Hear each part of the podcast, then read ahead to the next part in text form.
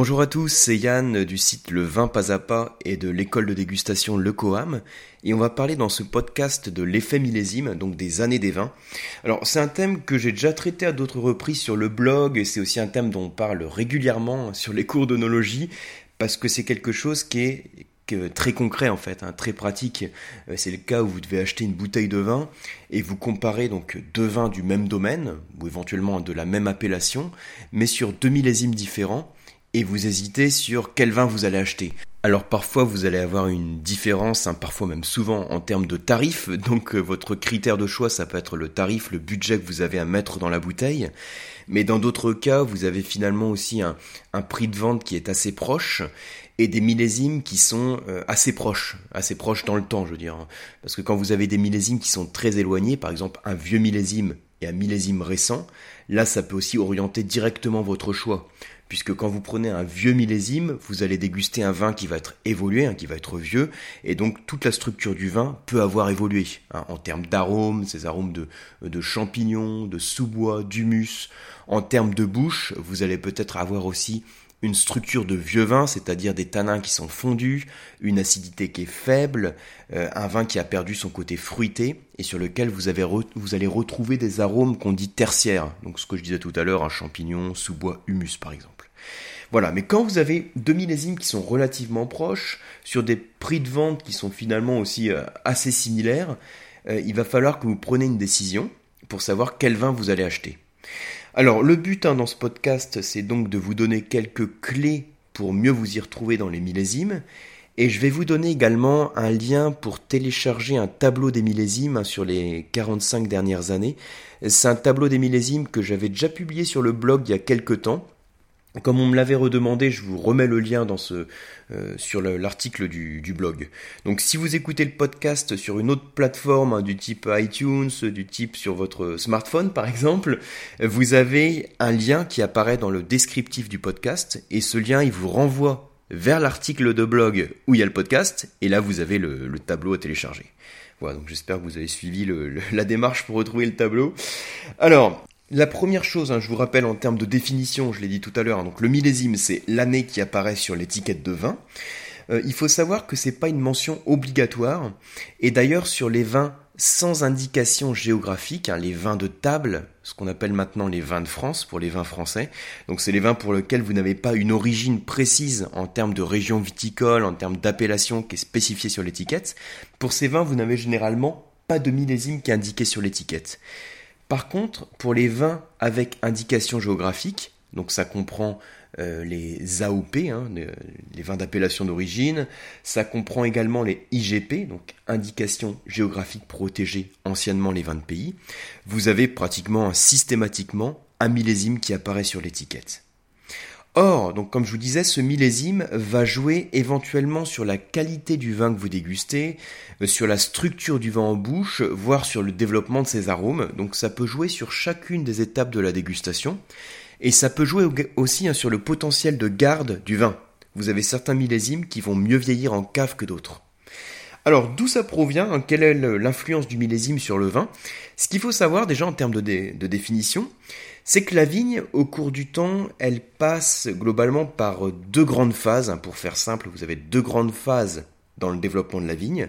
Vous avez une phase, entre guillemets, d'hibernation, donc c'est une période de dormance.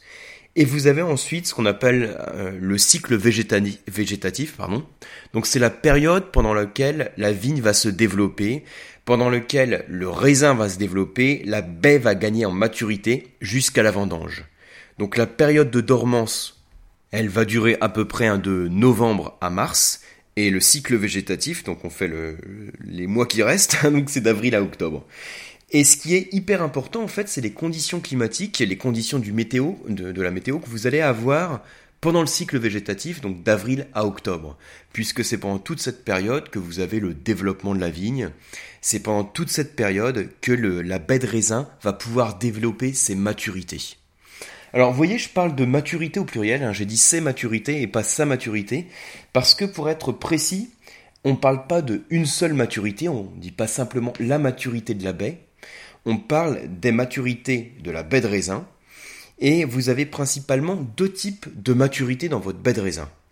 À la base, donc quand vous avez un raisin qui est un petit peu vert, hein, quand vous croquez dedans, quand il est pas très mûr, eh ben il est acide, il est pas très sucré, et puis euh, il est un peu âpre en bouche, hein, il a des tanins qui sont un peu verts, donc c'est assez désagréable. Et au cours du temps, quand vous goûtez votre grain de raisin hein, qui, est, sur, le pied de vigne, vous le dégustez quelques semaines après, et là vous allez constater qu'il est moins acide, il est plus sucré, et donc ça va plus loin que le sucre et l'acidité. Hein. Vous constatez aussi que quand vous mâchez votre baie, vous avez certains arômes qui vont se développer. Donc des arômes qui sont un petit peu moins, euh, avec un peu moins de notes végétales, on va dire, mais avec un fruit un peu plus mûr. Et puis les tanins que vous allez avoir en bouche vont être aussi plus agréables. Vous vous souvenez, hein, les tanins, c'est ce, euh, cette substance végétale qui crée une sensation un petit peu d'astringence en bouche, qu'assèche la bouche. Et il se trouve que quand les tanins sont un peu verts, quand ils sont pas mûrs, eh ben c'est âpre, c'est un peu astringent, donc c'est pas très agréable à déguster. Voilà, donc par rapport aux sensations que je viens de vous décrire, hein, que, qui vous parlent complètement, je pense, euh, on met en avant les deux types de maturité de la vigne. D'une part, la maturité du, euh, du sucre et de l'acidité, donc la maturité du sucre et de l'acidité, c'est ce qu'on appelle la maturité euh, alcoolique ou la maturité physiologique. Hein, le terme plus officiel, c'est quand même maturité physiologique, parce qu'en fait, la maturité physiologique, ça désigne à la fois la maturité du sucre de la baie, mais aussi la maturité en termes d'acidité. Hein, je vous dit tout à l'heure que la baie va gagner en sucre et perdre en acidité au cours du temps. Or, il se trouve que le sucre qui est dans votre baie de raisin, suite à la fermentation alcoolique, il se transforme en alcool.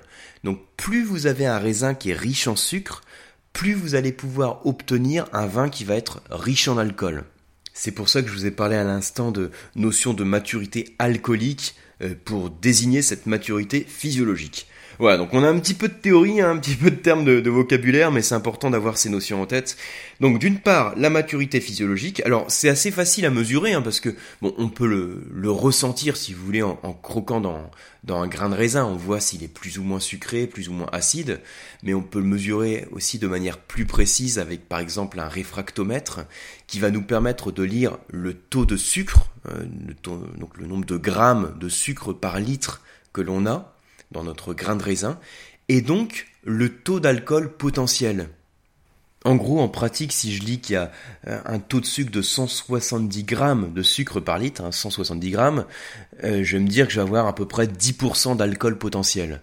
Il faut retenir que 17 grammes de sucre par litre, ça donne à peu près 1% d'alcool, en fonction des, des rendements de notre fermentation, hein, mais c'est à peu près ça le, rapport qu'il faut retenir. 17 grammes de sucre par litre vont va donner à peu près 1% d'alcool dans le vin.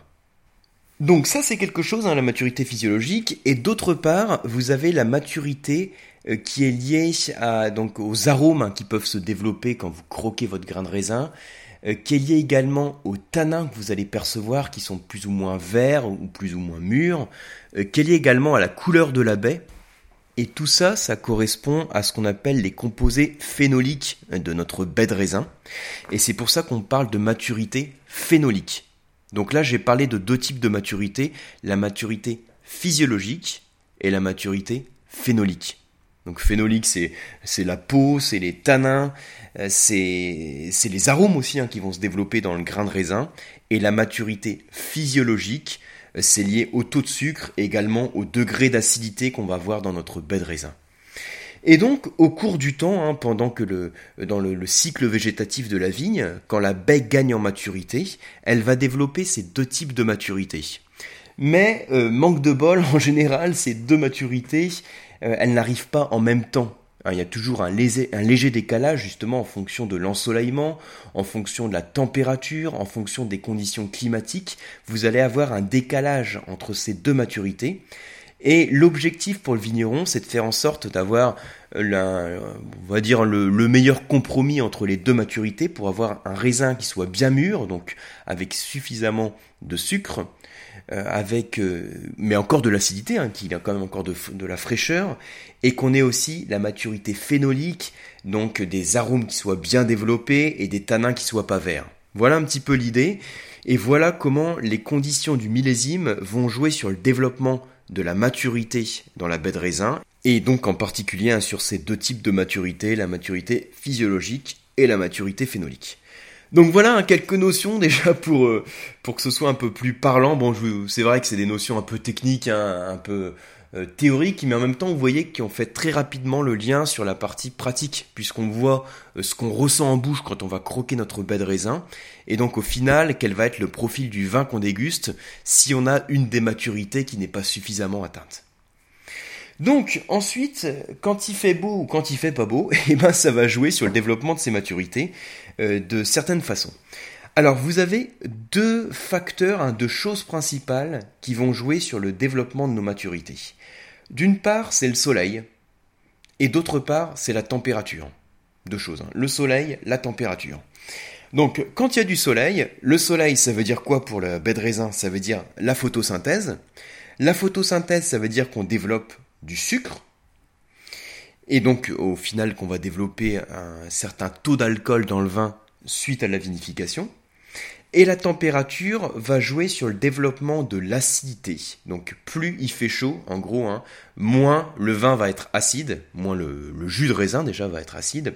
Et plus il fait frais, plus l'acidité dans le jus de raisin va mettre du temps à diminuer au cours du temps, et donc va mettre du temps à diminuer au cours du temps. Donc c'est une phrase un peu compliquée, hein. donc vous avez suivi l'idée. Hein. Et cette température, elle va jouer aussi hein, euh, sur la maturité phénolique, donc sur, sur la maturité des composés phénoliques, donc de la peau, de la couleur, des arômes et des tanins. Donc c'est deux trucs importants, le soleil et la température pour jouer sur les maturités du raisin. Maintenant, il y a aussi autre chose qui rentre en compte dans les caractéristiques du millésime. Hein, c'est pas seulement le, euh, le soleil, la température, c'est aussi la pluviométrie, donc la quantité de pluie que vous pouvez avoir sur un millésime donné. Et là, intuitivement, c'est assez facile de comprendre le, lien, la mauvaise influence, hein, la mauvaise implication que peut avoir la pluie sur la, la, structure du vin que vous dégustez. Faut penser à un effet de dilution.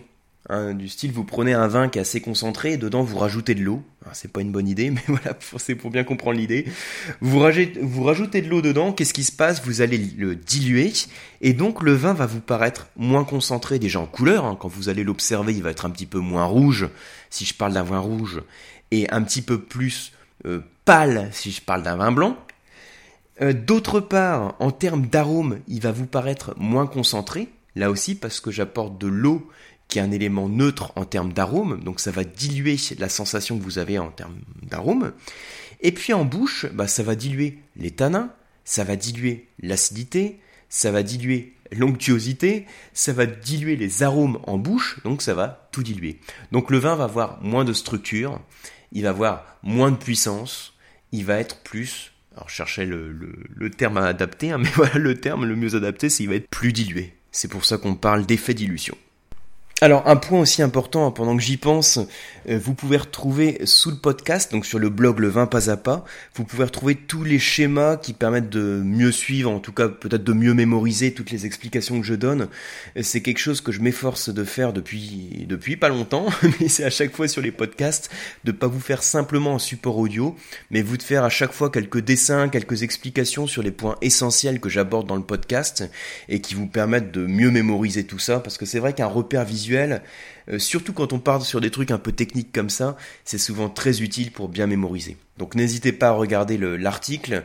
Euh, comme je vous dis, hein, si vous écoutez le podcast sur euh, voilà sur les smartphones, tout ça, vous avez un descriptif et dans le descriptif, je remets le lien qui, qui vous emmène vers l'article de blog pour retrouver tout ça. Bien, alors pour revenir au thème des millésimes, ça veut dire qu'on peut définir des profils types pour chacun des millésimes.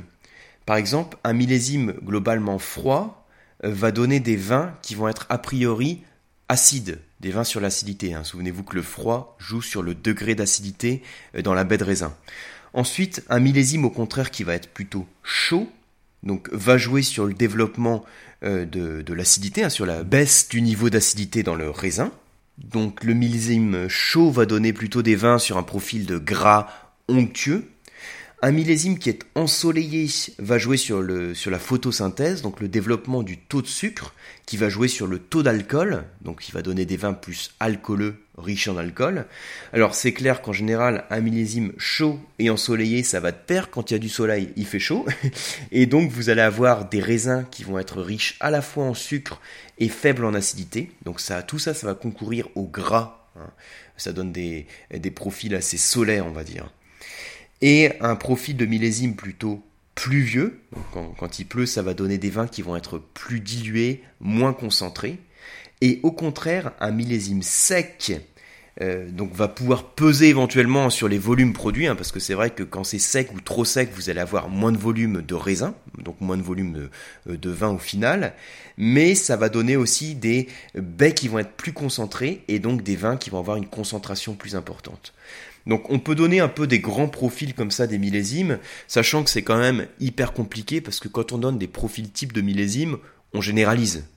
Et quand on généralise, hein, là même si je parle que de la France viticole, ben dans la France viticole on a des influences climatiques différentes, hein, plutôt euh, océaniques du côté du Bordelais, Bordeaux Sud-Ouest, hein, plutôt méditerranéenne dans tout le bassin méditerranéen, donc euh, Languedoc-Roussillon, Provence, Vallée du Rhône et en particulier Vallée du Rhône méridionale, euh, plutôt continentale en Alsace, en Bourgogne, en Centre-Loire, donc toutes ces influences climatiques et même les influences ensuite qu'on a en, fonction euh, du relief, hein, en fonction de tout ce qui peut jouer sur le, sur le climat. Tout ça, ça joue sur l'effet millésime. Donc c'est toujours un petit peu compliqué de généraliser, mais néanmoins, comme souvent dans le vin, on se donne des repères et on essaye de classer un peu les millésimes dans des cases et de se dire bah sur telle région, en tout cas voilà sur le Bordelais par exemple, tel millésime est censé être plus qualitatif, censé être plus qualitatif parce qu'il a été plus facile à faire parce qu'on a des conditions climatiques qui sont adaptées pour produire des baies de raisin de qualité avec une belle maturité et concentrée. Alors qu'au contraire, euh, tel autre millésime, par exemple, sur l'Alsace, va être beaucoup plus compliqué. Alors on peut dire entre guillemets mauvais millésime, même s'il faut mieux parler de millésime compliqué, parce qu'on a des conditions climatiques qui font qu'on va avoir un vin qui va être moins, moins qualitatif. Alors au passage, hein, en France, les millésimes en général les plus qualitatifs, c'est ceux où on a un bel ensoleillement. Alors là, je généralise à fond, hein, je suis d'accord, mais voilà, où on a un bel ensoleillement et euh, suffisamment de chaleur pour atteindre la maturité de la baie. Alors que quand on est sur des vignobles ensoleillés, je parle par exemple hein, carrément en Californie ou certaines zones au sein de l'Australie viticole, Là, les millésimes qui vont être plus qualitatifs, c'est au contraire ceux où on va avoir plus de fraîcheur. Parce que cette fraîcheur va nous permettre d'avoir des vins qui vont pas être trop lourds, euh, trop riches en alcool et qui vont garder une certaine acidité. voilà, je généralise un petit peu, mais c'est pour vous donner quelques clés pour mieux, mieux comprendre comment joue cet effet millésime. Donc voilà un peu tous les repères. Alors ça, ça me donne aussi l'idée que euh, je vais vous préparer, hein, comme je vous disais tout à l'heure, un petit topo sur les millésimes. Euh, donc une prochaine fois, je vous donnerai ça. Donc, comme je vous dis, en généralisant, en prenant pour chacun des millésimes quelques clés à connaître.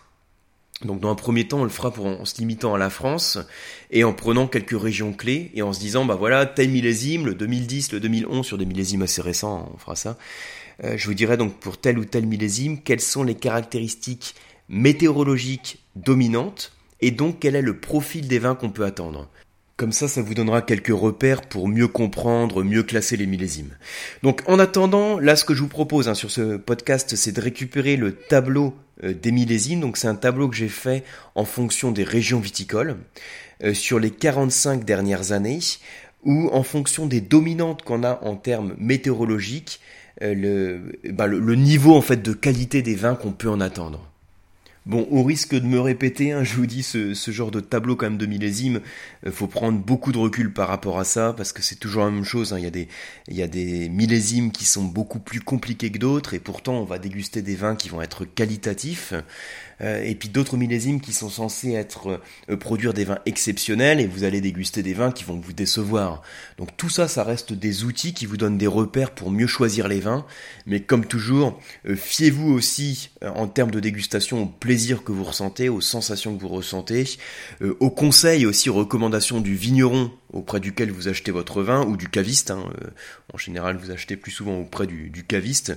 Et c'est l'intérêt aussi d'acheter ces vins auprès d'un caviste indépendant et pas en, supermarché, j'allais dire, parce que vous avez un, vrai conseil. Et en général, la personne qui vous vend le vin va être en mesure de vous dire, bah, choisis plutôt tel ou tel millésime parce que vous avez telle structure dans le vin et si tu veux le déguster aujourd'hui, c'est plutôt ça qu'il faut prendre, mais si tu veux le faire vieillir, c'est plutôt tel vin qu'il faut prendre. Donc voilà pour toutes ces petites recommandations sur un podcast qui a encore débordé euh, beaucoup. c'est tout, c'est un peu la norme. Hein. Euh, pourtant j'essaye de me de me centrer un peu, mais quand je prépare le, podcast, là sur ce type de podcast, je me note un peu les deux trois idées que je veux aborder. Et puis après, quand je commence à aborder les idées, bah ça part un peu en live et puis je, je pars un peu sur autre chose.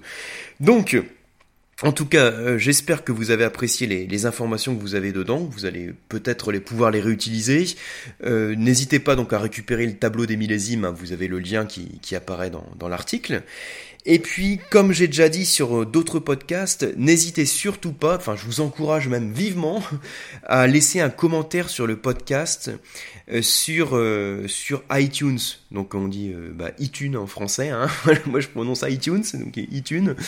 C'est le logiciel hein, sur lequel vous avez donc les, podcasts. Hein. C'est le logiciel principal sur lequel on peut écouter les podcasts. Je sais même pas si on appelle ça un, logiciel d'ailleurs, une plateforme d'écoute on va dire. Et euh, quand vous laissez en fait des commentaires positifs, ça permet au podcast d'être mieux noté et donc mieux référencé et donc ça permet de le faire connaître. Donc c'est un moyen pour moi euh, quand il y a des bons commentaires de le faire connaître. Donc voilà, euh, si vous avez intention de laisser un mauvais commentaire, n'y allez pas. Mais je pense que si vous êtes à, si vous avez passé la minute 20, c'est qu'a priori vous avez trouvé quelques informations qui, qui ont retenu votre attention, en tout cas je l'espère. Et si c'est le cas, je vous dis à très bientôt.